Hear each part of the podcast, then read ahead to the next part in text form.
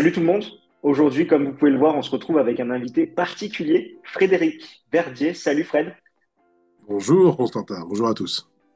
Merci beaucoup d'avoir euh, répondu positivement à notre invitation. Je pense que tu as pas mal d'anecdotes à nous raconter et je pense que beaucoup des, talkers donc de notre communauté a déjà entendu ta voix pour commenter un match, notamment sur Eurosport. Et après, c'est vrai que bah, on n'en sait pas trop sur toi. Il y a ce côté un petit peu mystérieux? C'est vraiment une voix qu'on connaît bien, mais finalement, par rapport à ton parcours, euh, ton expérience également, ben, c'est l'origine un petit peu de cet entretien pour en savoir un petit peu plus.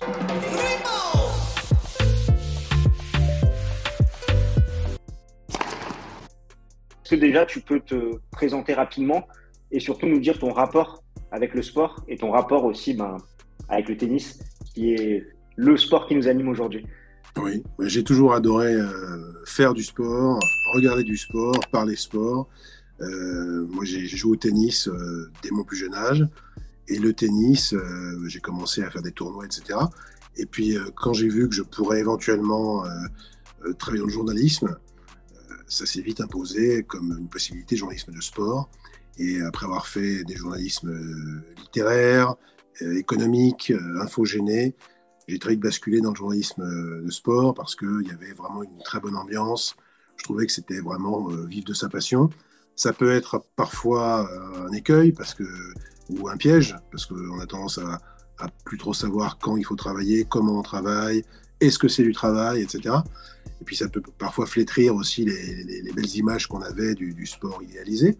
Mais en fait, ça n'a pas été le cas et c'est toujours un plaisir et un privilège de travailler dans ce milieu-là et en particulier en, télé, euh, le journalisme, quel qu'il soit, que ce soit les plateaux, que ce soit les interviews euh, et les, commentaires en direct, qui sont les trois principaux exercices que moi je, pratique, euh, c'est vraiment un bonheur. Il n'y a, jamais un moment où je me dis, tiens, ça tombe mal, j'ai pas envie, ou je me sens pas, ou oh là là, le match est pourri, ça m'intéresse pas. C'est vraiment impossible. C'est clair, c'est clair, c'est clair qu'il y a toujours des choses qui se passent. Et c'est vrai que si on prend quelqu'un là euh, de nos jours qui, est passionné de tennis, qui aimerait pouvoir en faire son, métier, commenter des matchs, comment ça se passe au niveau du cursus? Est-ce qu'il faut forcément être bon dans tous les sports et qu'un jour peut-être bah, on t'ouvre les portes de pouvoir commenter des matchs de tennis? C'est quoi maintenant un peu le, cursus classique pour arriver en tant que commentateur de son sport fétiche, là en l'occurrence le, le tennis. Euh, la voie royale, ça reste quand même malgré tout de faire une bonne école de journalisme. Euh, ensuite, euh, d'être très curieux, de se cultiver. Euh, la curiosité, c'est aussi une façon de se cultiver. On, est, on est cultivé parce qu'on est curieux. Puis on est journaliste aussi parce qu'on est curieux. Et, et, ça veut dire aussi être parfois un peu audacieux, pas hésiter à aller saisir des chances, aller proposer ses services, aller décrocher des stages. Et ça, tu l'obtiens parfois par l'école de journalisme, justement, qui peut t'ouvrir, non seulement qui te permet d'acquérir un bagage technique, qui est parfois indispensable, parce que les, gens n'ont pas vocation dans une chaîne de télé ou, ailleurs, à n'importe quel support, euh, ils n'ont pas vocation à t'aider ou à te tenir par la main, euh, ils n'ont pas le temps. Donc il faut être déjà formé quand tu arrives, et l'école, pour ça, est un très bon moyen, si l'école est bonne, par exemple, reconnue par la profession et l'État, c'est toujours beaucoup mieux, c'est quand même un gage de qualité. Euh, mais rien ne remplace la motivation en soi, c'est-à-dire que même le stagiaire qui va arriver et qui va rester dans son coin, qui va pas saluer les gens, pas se présenter lui-même, jamais se proposer euh, pour rien faire, bah, il va pas donner envie qu'on s'occupe de lui et il va pas donner envie par la suite qu'on euh, croit en lui pour lui confier des, petites tâches puis ensuite des, des, grands travaux. Voilà, il faut quand même avoir une toujours cette espèce d'envie d'aller vers les autres et d'aller se proposer pour tenter, pour aider et pour éventuellement euh, travailler. Ok, je pense que ça résume bien un peu les, qualités d'un journaliste. Et donc, toi, tu es arrivé à Eurosport pour les JO d'Atlanta, si je dis pas de bêtises. Oui, oui, c'est ça. Et puis, euh, j'ai profité aussi des circonstances parce qu'il y a eu une vague de départ pour Canal+. Et, euh, et très vite, ils m'ont gardé un peu comme pigiste permanent, alors qu'au départ, je n'avais pas forcément vocation à, rester pendant des, semaines et des semaines euh, là-bas. Et puis, c'est aussi ça, hein, c'est savoir saisir les occasions, avoir de la chance, et ça, personne n'y peut rien. Mais quand la chance se présente, eh ben, essayer de la saisir, quoi. Euh, tout faire, c'est-à-dire pas, vraiment pas compter son temps, pas parler de week-end, de jours fériés, de, de ah il est déjà 18h, j'avais pas prévu. Voilà, non. Euh, j'ai eu une bonne leçon. J'avais vu un, collègue qui euh, était arrivé en retard. Il a dit au rédacteur en chef ah désolé mais ça a très mal roulé dans Paris. Et là, chef lui a dit tu, as quel âge? Tu as 25 ans? Tu découvres que ça roule mal dans Paris, c'est ça? Donc tu prends tes dispositions, tu te démerdes. Et ça, c'est de la mauvaise excuse. Donc il avait été sanctionné et je crois d'ailleurs qu'il n'avait plus rien fait derrière. Euh, on prend ses dispositions, on fait attention. Tous ces petits trucs, c'est euh, un très bon moyen. On préférera d'ailleurs toujours, pour continuer sur les finir peut-être sur les conseils, mais on préférera toujours un gars qui est euh, débrouillard, qui est jamais en retard, qui compte pas ses heures et qui est actif, mais qui est moyennement doué, un type qui a l'air très bon, qui a une très bonne voix ou qui a une très bonne plume, mais qui a l'air un peu tir au flanc ou qui a l'air qui a l'air pas très dégourdi. On préférera toujours le premier. C'est clair, c'est vraiment la motivation qui, qui, va parler. Et maintenant, tu fais aussi pour Amazon Prime. Oui. Euh, est-ce que tu sens une différence? Maintenant, on parle de deux médias, donc Eurosport et Amazon Prime. Est-ce que tu sens une différence sur le sport qui est le tennis au niveau des, des consignes? Il y, a, il y, a, des directives qui changent ou au final, euh, on demande de commenter un match J'ai la chance ou, la malchance, mais on ne me donne pas de directives spéciales. Euh, parce que j'ai quand même pas mal de, de de métier derrière moi. Après, on, peut me dire évidemment plein de choses, mais c'est pas le cas.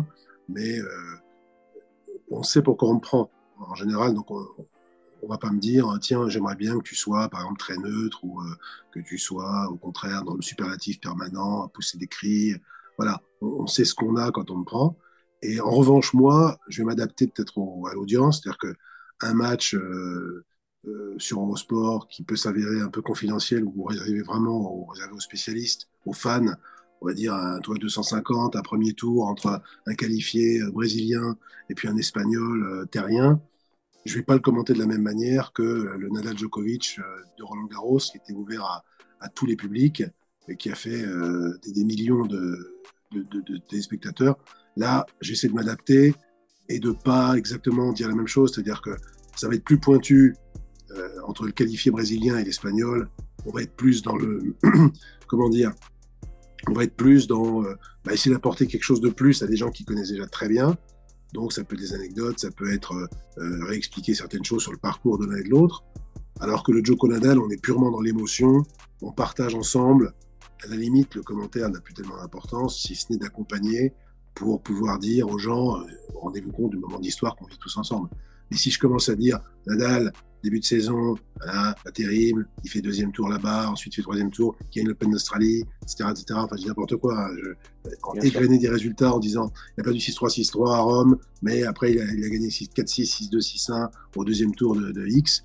C'est pas la peine, quoi. On n'est on plus là-dedans. Je trouve qu'il faut être capable de, pour des, des, événements comme ça, il faut être capable de vraiment y aller euh, sur, sur l'émotion, sur la narration d'un moment vraiment d'histoire du tennis ou du sport euh, qu'on vit vraiment ensemble. C'est ultra intéressant parce que c'est vraiment une critique des fois qu'on peut faire euh, quand on regarde, euh, quand on regarde un match, de se dire bah là les, les, les, commentaires qui sont dits sont peut-être un peu trop factuels ou enfin sont pas comme tu le disais pour des spécialistes et en fait c'est vraiment volontaire de la part du commentateur de s'adapter à l'audience par rapport aux personnes qui vont regarder et de faire plutôt quelque chose pour le grand public sans rentrer trop dans les détails et pour des matchs de puristes, on va dire. Voilà. Ben, je, pense qu'on ne commande pas de la même manière euh, sur France Télévisions euh, que sur Bein Sport ou sur Eurosport ou sur, euh, ou, sur une chaîne de streaming, voyez, ou, éventuellement sur YouTube. Enfin, il y, y, a des publics différents et je trouve que le journaliste doit savoir s'adapter à ces publics-là. si par exemple, je sais pas, je fais je fais ça pour un public de gamers, bah peut-être que je serai un peu plus fun, je serai un peu plus décalé que pour un public euh, de gens un peu plus âgés, plus traditionnels, où là j'essaierai de châtier un peu mon, français, même si on peut pas se quitter totalement. Euh, je peux commencer à, à dire n'importe quoi ou à, renoncer à ce que je suis pour un public, mais je trouve quand même que c'est bien d'adapter, même si c'est à la marge, d'adapter quand même un petit peu son, son niveau de langage ou son, son commentaire euh, à un public, pour peu que le public soit ciblé. Hein. Après, ça peut être, euh, voilà, si c'est un public de, fans de sport euh, type classique, avec quand même un, match relativement suivi, bon bah, on peut, on peut être à peu près soi-même et puis être naturel, et a priori ça va bien se passer. Mais je parle vraiment des cas extrêmes. C'est clair, on va pas commenter de la même façon un Mounier Bagnis et un Nadal Joko. c'est clair. Euh, depuis quelques années maintenant, on a quand même, par rapport aux commentateurs, un binôme qui se fait entre un commentateur et un consultant. Comment ça se départage les rôles euh, du commentateur et du consultant? Est-ce que euh, le consultant est vraiment là pour apporter sa touche technique par rapport à son vécu de, joueur de tennis? Encore une fois, par rapport à l'exemple du tennis, est-ce que c'est, les rôles sont bien dispatchés entre les deux Comment ça se passe généralement? Les rôles répartis, oui, oui. Euh, déjà, il faut bien comprendre une chose, hein, c'est que le, commentateur n'est pas commentateur. Le commentateur, c'est un journaliste, avant tout, qui fait du commentaire. Le commentaire étant un des exercices du journalisme. Et euh, donc, le, commentateur n'est pas un animateur ou un speaker qu'on peut trouver dans les stades, par exemple, euh, qui a juste pour lui son enthousiasme, parfois du travail sur des fiches, mais ce n'est pas un journaliste, l'animateur. Le commentateur, c'est avant tout un journaliste qui peut faire des ITV, qui peut faire euh, plein de choses, écrire des, papiers, faire des sujets, faire des tournages, et du commentaire. Donc le journaliste est censé déjà savoir, sur le plan journalistique, euh, trouver l'enjeu, savoir présenter le match en question, euh, savoir amener l'enjeu du match, savoir présenter et introduire en hiérarchisant l'information, trouver les enjeux, ensuite faire valoir éventuellement son consultant, lui poser les bonnes questions et s'adapter euh, par son discours et par sa maîtrise éventuellement de la langue ou du, dialogue, savoir euh, valoriser son consultant. Si le consultant est un petit peu en difficulté dans la forme, eh ben, il va aller le chercher, ça va devenir au début presque une petite interview en allant lui poser des questions pour le mettre à l'aise ou rappeler des faits de gloire que le consultant, en l'occurrence, avait eu sur le terrain pour le mettre à l'aise et pour lui permettre ou balancer des petites blagues s'il voit qu'il est vraiment très tendu. S'il sent au contact le consultant euh, naturel et très bavard, ça va être justement de peut-être s'effacer un petit peu euh, pour le laisser en valeur, ou ça peut être enfin de le calmer un peu en disant de manière habile, mais euh, si le consultant jacte sans arrêt, c'est être capable de lui faire des petits signes en antenne, lui dire soit calme-toi, calme-toi, ou soit carrément euh, vas-y, tais-toi, euh, ne parle pas, c'est la pub. Voilà. Et hors antenne, de lui dire, c'est bien, mais euh, vas-y, disons un petit peu moins, soit plus synthétique, soit plus, plus, lapidaire. Voilà. voilà, il y, a plein de petites choses comme ça, et rien ne remplace en fait la, complicité. Si on est, si on s'entend bien, ou si on a pris la peine avant de se voir, de dîner ensemble par exemple, ou de, prendre un verre ensemble, pour un peu savoir euh, ce qu'on attend l'un de l'autre et puis surtout qui on est, euh, ça c'est irremplaçable. Moi, je n'ai jamais connu euh, de, binôme. si, ça existe en fait. Mais moi, en tout cas, pour mon cas personnel, tous ceux avec qui j'ai bien commenté, avec qui j'ai pris du plaisir, c'est des gens que j'appréciais hors antenne, avec qui j'allais boire des coups, avec qui je, pouvais aller faire des activités diverses. les gens qui sont qu'on trouve vraiment, qui n'ont rien à voir avec vous et qu'on trouve pas intéressants, en général, ça se passe pas bien. C'est très artificiel. Et je trouve que la bonne entente, même si on n'en fait pas des caisses, la bonne entente vraiment se voit à l'antenne. Et quand on est complice, ça se voit à l'antenne. Et ça, ça n'a pas de prix parce qu'il n'y a rien de pire que deux monologues qui sont côte à côte et deux personnes qui se tirent la bourre et qui, se contentent de, monologuer chacun de, leur côté. Non, c'est un matching vraiment de, personnalité. Et après, c'est ce qui permet aussi euh, à l'auditeur de, passer un bon moment, en plus euh, des points qu'il peut voir. Tu citais le, Nadal Djokovic de, Roland Garros. Pour une telle affiche, comment ça se passe une journée type en tant que commentateur? Euh, Est-ce que tu as des stats euh, qui te sont fournis Est-ce que c'est à toi de faire des recherches supplémentaires? Comment, ça se passe? Comment tu prépares une, telle affiche? Ben, pour, pour ma part, moi, je, je fais tout tout seul. J'aime pas du tout. Euh, on, vous propose, hein, mais on peut avoir des gens qui vont collecter les infos pour vous. On peut avoir des gens, ça se pratique sur d'autres chaînes par exemple, qui vont vous faire une espèce de résumé, qui vous donne quatre ou cinq feuilles, euh, voire parfois qui vous en donne 50. Euh, voilà, pour, moi, j'estime que ça fait partie du, travail. Et puis moi aussi, ça me, ça me facilite la vie. Je préfère euh, éventuellement d'abord penser mon match, c'est-à-dire me dire, tiens, qu'est-ce que ça m'évoque C'est peut-être la, la, 17e fois que je l'ai fait, euh, ou la, la, 50e fois euh, que je fais l'un ou l'autre.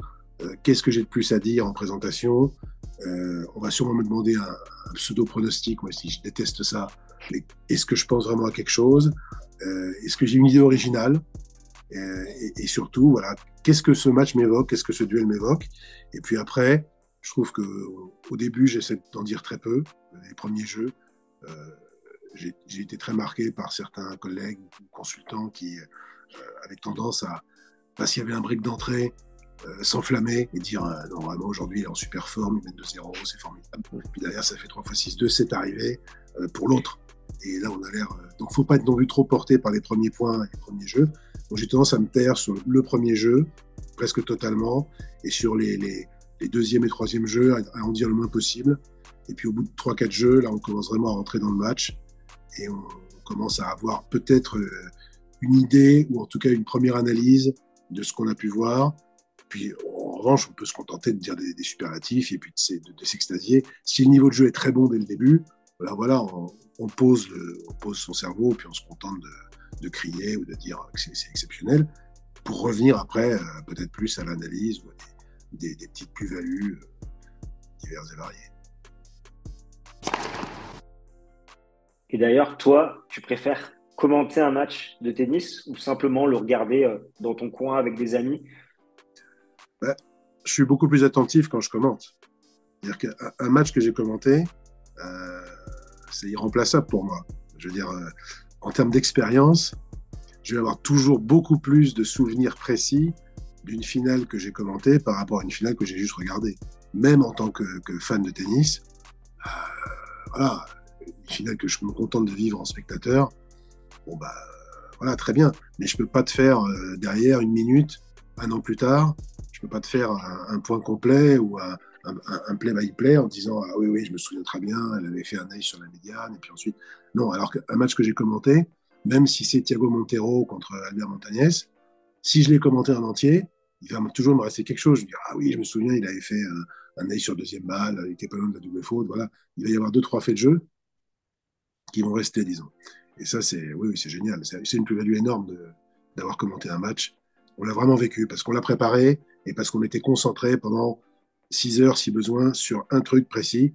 Et ça, il y a forcément euh, des choses qui restent. C'est comme l'acteur qui a joué 500 euh, fois de suite Bérénice de Racine, même s'il l'a plus joué derrière et que ça fait trois ans, il se souvient plus de son rôle par cœur, mais il se souvient quand même de plein de choses et de la pièce et de la mise en scène et du moment qu'il a vécu pendant 500 euh, présentations. Bah, nous, c'est un peu pareil de ce côté-là, en tout cas. C'est bah ouais, pareil pour le tennis aussi, l'entraînement. Tu vas taper 500 coups droits et tu te souviendras des sensations euh, quand, tu vas, quand tu vas faire ça en, match. Et par rapport au binôme, si, avais, enfin, si on avait une baguette magique, avec quel joueur que tu n'as pas encore fait, tu aimerais commenter, enfin, joueur ou joueuse, commenter un match? Euh, Federer, ça serait, ça serait formidable. Je suis sûr qu'il serait excellent, évidemment, parce qu'il aurait absolument, je pense, toutes les qualités en termes d'humour, de légèreté, de vision du jeu, bien sûr, enfin tout, quoi. Et puis, il peut le faire en trois ou quatre langues, donc euh, ça aussi, c'est quand même euh, une énorme plus-value. Mais après, euh, un peu, un peu n'importe qui, il faut avoir envie, il faut le faire pour les bonnes raisons. Mais moi, je suis toujours très excité quand quelqu'un l'a jamais fait euh, parce qu'on peut jamais savoir comment il sera. Et quelqu'un peut être très mauvais euh, les deux, trois premières fois et se révéler en fait très bon. Et on peut sentir aussi un potentiel tout de suite. Et on est rarement déçu. Si on sent un truc euh, avec son binôme, c'est rare qu'on soit déçu par la suite. Et il y a aussi des choses qui arrivent. si la première fois on sent que la personne ne sera pas bonne, en général, on n'est jamais détrompé. Elle sera jamais bonne. C'est toujours la catastrophe. Et ça, on le sent aussi très pour continuer un petit peu sur, euh, sur les joueurs, comment est-ce, qu'est-ce que tu penses de l'évolution qu'il y a eu entre euh, les joueurs et la presse par rapport ben, aux déclarations qu'il y a pu avoir, notamment aux conférences de presse? Euh, Comment est-ce que tu vois cette évolution à travers toutes tes années d'expérience? Qu'est-ce que tu en penses? Quel est ton avis là-dessus? Je pense que quand les, quand les rapports se font sans intermédiaire, ça se passe toujours très bien. quand on, on peut rencontrer un joueur ou prendre du temps avec lui, même tomber dessus par hasard et échanger. Euh, ces, joueurs-là restent très accessibles. Qu'en revanche, il faut passer par euh, euh, des intermédiaires, quels qu'ils soient, famille, agents ou autres. ça peut créer des problèmes alors qu'il n'y en a pas. Mais ça peut être aussi hein, les, agents des, grands facilitateurs d'opérations. Mais j'ai plein d'exemples. Par exemple, pour revenir aux consultants, voilà, des joueurs battus dans, un tournoi, ils sont toujours là. bah, je vais les voir direct, je leur demande, euh, euh, tiens, est-ce que tu veux commenter demain? Voilà. Et à chaque fois, le joueur avait tendance à me dire, oui, bah, faut demander à mon agent. Je dis, non, je te mets l'alerte tout de suite. Hein. Pas d'agent entre nous, pas de, pas, pas, de faux semblants, pas d'histoire d'argent. Tu le fais pour essayer, pour voir ce que ça donnera quand tu seras à la retraite. Nous, on le fait aussi euh, gratos. Si, ça, si c'est mauvais, bah, tant pis pour nous. Mais comme ça, toi, tu seras fixé, nous aussi. Mais on fait ça, poignée de main. Il n'y a pas d'histoire de contrat, d'agent, d'accord, de, de, demander à quatre personnes. Et en général, ça s'est toujours très bien passé. Euh, et après, il y a d'autres contre-exemples où l'agent dit oui, oui, j'ai appris ce que tu voulais faire avec un tel. Écoute, pour moi, il n'y a pas de problème. Euh, ça peut être une super idée. Donc, euh, oui ok, ok, ça marche. S'il peut le faire demain, il le fera demain. Voilà, donc il ne faut pas non plus penser que les agents sont là pour bloquer. Mais c'est rare que ça se passe mal dans une relation directe, disons. Ça se passe toujours très bien. C'est plus fluide au niveau des échanges. C'est plus fluide et puis euh, et puis faut pas il faut pas croire que les joueurs sont moins accessibles qu'avant. Euh, dans le monde du tennis, ça reste quand même des gars qui sont, euh, je dis des gars au sens vraiment général, des, des, garçons et des filles. La plupart sont quand même assez accessibles et assez sympas. Je veux dire, personne ne se prend trop pour pour ce qu'il n'est pas. voilà. En général, ça se passe ça se passe bien. Moi, j'ai jamais eu à déplorer particulièrement des, des, comportements un peu distants ou des gens qui, qui, avaient tendance à se raconter un peu n'importe quoi, euh, à se prendre pour d'autres. Globalement, euh, je trouve qu'on est, on est assez bien servi. Super. Et pour finir sur cette partie commentateur, comment est-ce que tu expliques qu'à l'heure actuelle, et encore sur, sur, le tennis, il y ait plus de commentateurs et très peu de commentatrices? Qu'est-ce qui, qu'est-ce qui peut expliquer ça? Aucune idée. Aucune idée. Euh, je trouve quand même qu'il y en a de plus en plus. Mais je trouve qu'il n'y a pas de raison, euh, de raison particulière. Euh, il n'y a, aucune raison. Je ne vois, pas de, vois pas de raison qui pourrait expliquer qu'il y en ait plus ou moins. Euh, je pense que c'est conjoncturel et c'est peut-être appelé à changer d'ailleurs. Très bien, très bien. Bien, très bien. Et pour switcher donc maintenant plus un peu sur le tennis, tu as commenté des dizaines et des milliers de matchs par rapport à toute ton expérience. Si tu devais en retenir trois, ça serait quoi ces, trois matchs les plus emblématiques que tu aies pu commenter? Ça coïncide parfaitement avec ce que tu disais, que tu te souviens précisément de ces différents matchs, si tu devais en sortir trois du lot euh, Il y aurait sûrement le Nadal Joko de l'Open Australie 2012, euh, la, finale qui a duré euh, quasiment six heures. ça, c'était énorme. Il y aurait certainement le Tsonga Nadal de 2008, où Joe vraiment détruit Nadal, qui était à 100% physiquement, pourtant, il lui met 6-2, 6-3, 6-2. En demi-finale de l'Open Australie, c'est sa première demi-finale. Il joue à Nadal qui a déjà gagné euh, plein de fois des grands chelems. Euh, et, et, c'est étonnant parce qu'avant le match, tout le monde, euh, tous les grands experts disaient ah, sur son verre, il va être au supplice et que le coup droit de gaucher de Nadal, il va se faire absolument démonter par Nadal. Il n'a aucune chance. Et ça a été l'inverse, il a été incroyable. Donc ça, c'est une grande surprise parce que C'est un grand souvenir à cause justement de cette espèce de défaite annoncée où tout le monde euh, avait l'air de, jouer les mauvais augure et de voir que sur le terrain, bah, ça peut être complètement différent. Et puis le troisième, il y en a plein, mais euh, je sais pas, ça pourrait être une surprise, euh, un truc complètement étonnant comme la, victoire de Julie Coin, la française qui était 188e mondiale, qui bat la numéro 1 mondiale au premier tour de l'US Open, Anna Ivanovic. C'était aussi une sensation pas possible. Et j'avais été très bluffé de la, voir capable de tenir à la fois dans la tête jusqu'au bout et dans son tennis, dans son plan de jeu. Elle a tenu jusqu'au bout, euh, jusqu'à la gagne, parce que c'est bien beau de, de menacer une, une, championne ou un champion, mais c'est tout autre chose de vraiment le battre. Et ce jour-là, elle l'a fait, donc c'était incroyable. Elle était très très bon au classement. Et Virginie Razzano aussi, que j'oublie pas, euh, sa victoire sur Serena Williams à Roland, c'était assez incroyable aussi. Je ne la pensais pas capable non plus de, de, survivre, de survivre à la, à la perte du deuxième set ou je sais plus si elle avait gagné le deuxième au tie-break ou si elle le perd au tie-break, mais quoi qu'il en soit, elle fait un cavalier seul et elle gagne euh, finalement la bagarre dans le troisième, mais de manière assez, assez insensée également, euh, alors que je pensais qu'elle allait euh, pas, pas, pas, tenir le coup, même physiquement, sur 3-7. Donc ça aussi. Mais il y en a plein, en fait, hein. il y a vraiment plein des, des, des, souvenirs assez incroyables. Justement, tu as parlé du Nadal Djokovic qui a duré énormément de temps. Qu'est-ce que tu penses de ceux qui disent qu'il faudrait raccourcir les matchs de tennis pour attirer un nouveau public? Bah oui, mais les raccourcir, d'accord, mais en, partant de d'où et, en prenant quoi? En raccourci quoi? Si c'est raccourcir le cinquième set, c'est une stupidité.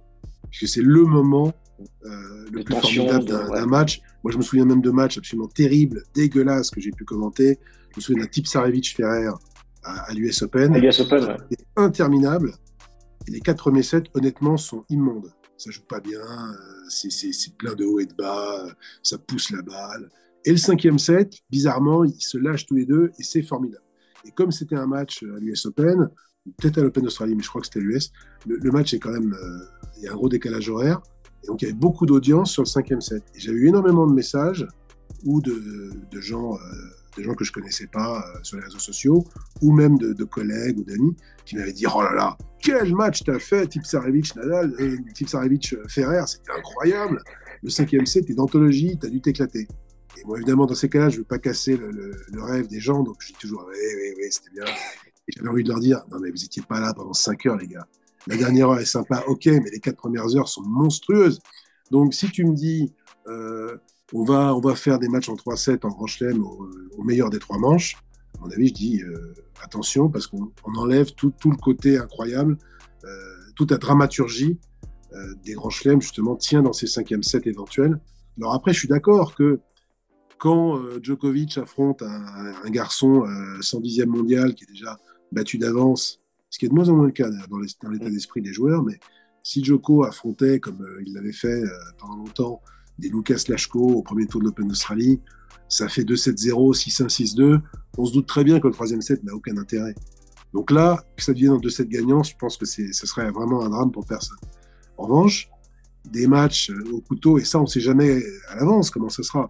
Mais un troisième tour, un, huitième ou un quart, où ça part en 5, et c'est formidable. si vous, si, vous, si vous cassez ça, vous faites des matchs en 4 jeux, euh, des 7 en 4 jeux, ou des matchs en 2-7 gagnants, bah là, euh, vous, cassez quand même un truc.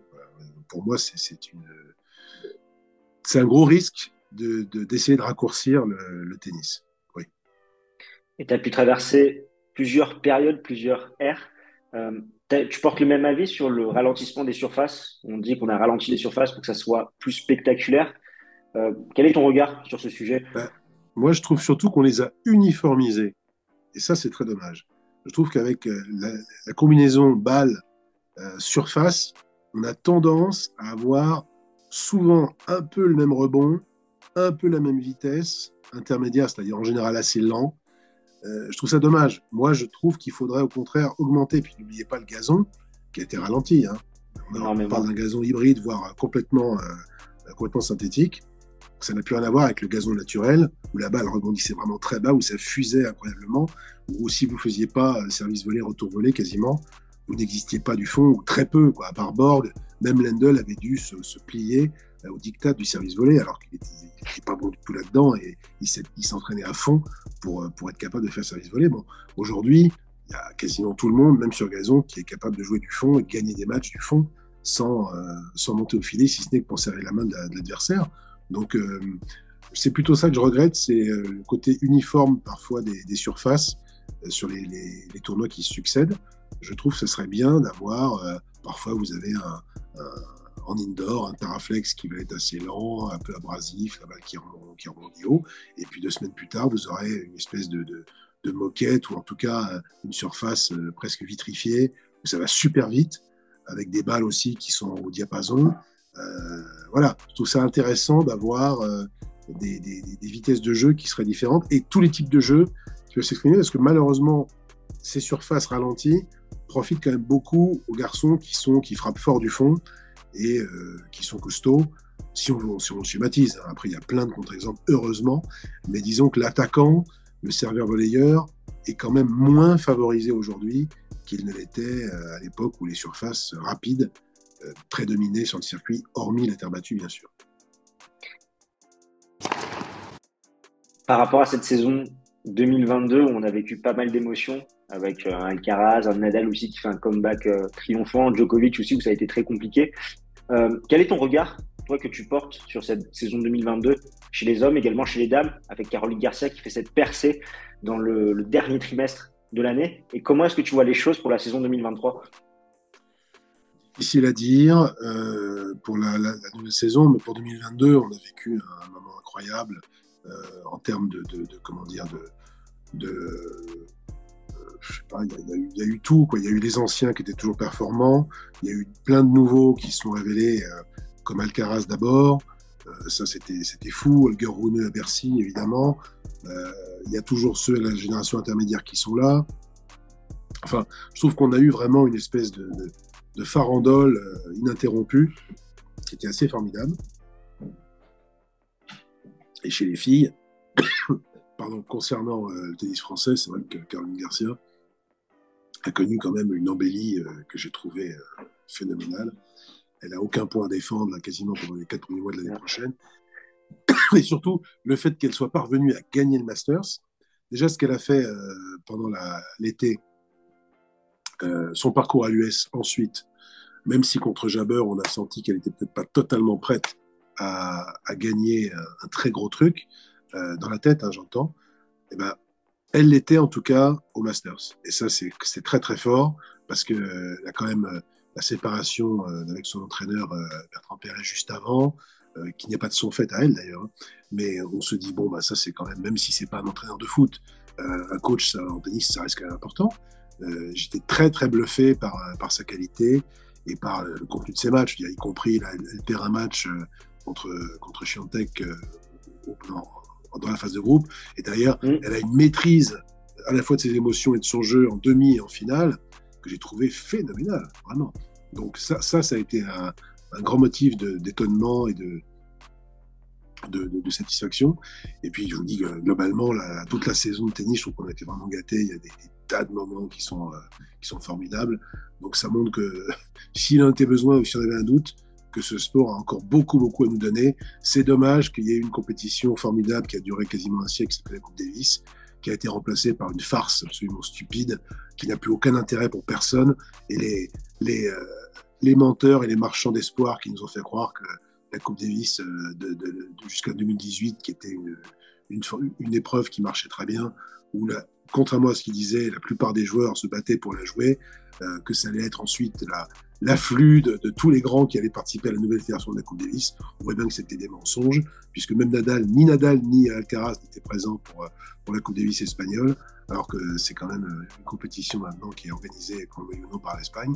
Bref, euh, tout ça est une véritable fumisterie, et c'est très dommage parce qu'on avait la, la, plus belle compétition par équipe qui peut se, se faire en, en, tennis, et on l'a tuée.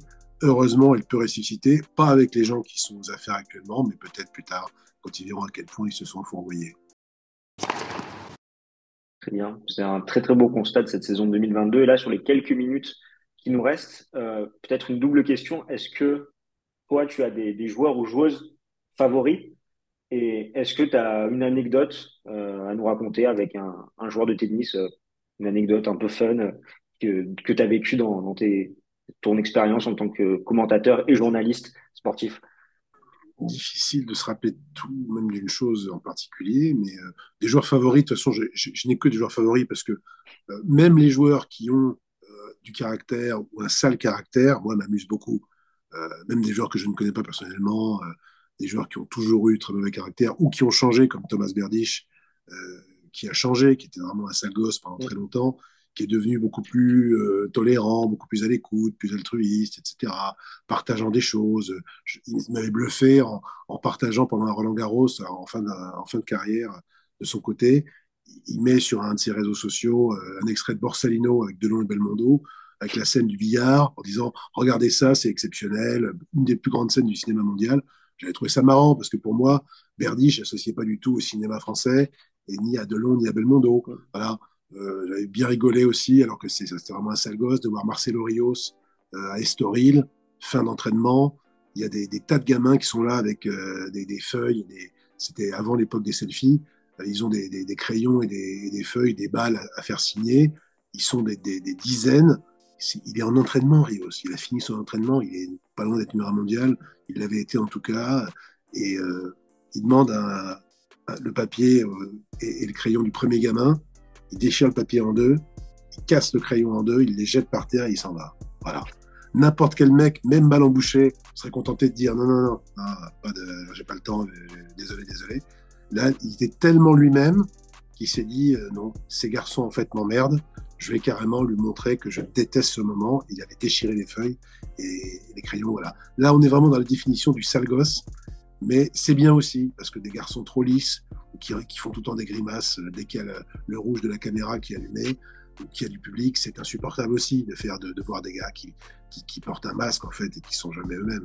Donc, euh, non, tous les tous les joueurs et toutes les joueuses, euh, je suis ému un moment ou l'autre par par ce qu'ils font.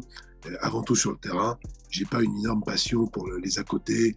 Euh, ça m'intéresse pas tellement de savoir que machin est avec machine ou que un tel euh, a, cassé avec son agent ou que il est représenté par quelqu'un d'autre ou qu'il a changé de raquette ou qu'il a un équipementier euh, qui lui donne 10 millions par saison, même si ça peut être des éléments intéressants. Mais moi, ça ne m'intéresse pas parce que je suis avant tout sur le terrain, très basique d'ailleurs. Hein, c'est pas forcément une qualité, mais ce qui se passe à côté est pour moi quelque chose que dont on peut se passer. Ce qui m'intéresse vraiment, c'est ce que produisent ces garçons euh, sur le cours et ces filles, et euh, comment ils y parviennent, même si j'aime bien regarder les entraînements.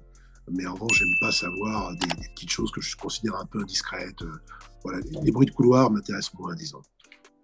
Je trouve que c'est parfait pour terminer cet entretien, en tout cas cette mentalité. Je te remercie, Frédéric, pour ton Merci temps. à toi, Constantin. Pour euh, l'ensemble de tes réponses. Et on peut te souhaiter et nous souhaiter d'avoir une excellente saison tennis 2023, euh, comme ça l'a été en 2022, et qu'on ait de nouvelles surprises et qu'on découvre de nouvelles pépites euh, à travers les, les différents tournois. Donc merci beaucoup, Fred. Merci à toi, merci à vous.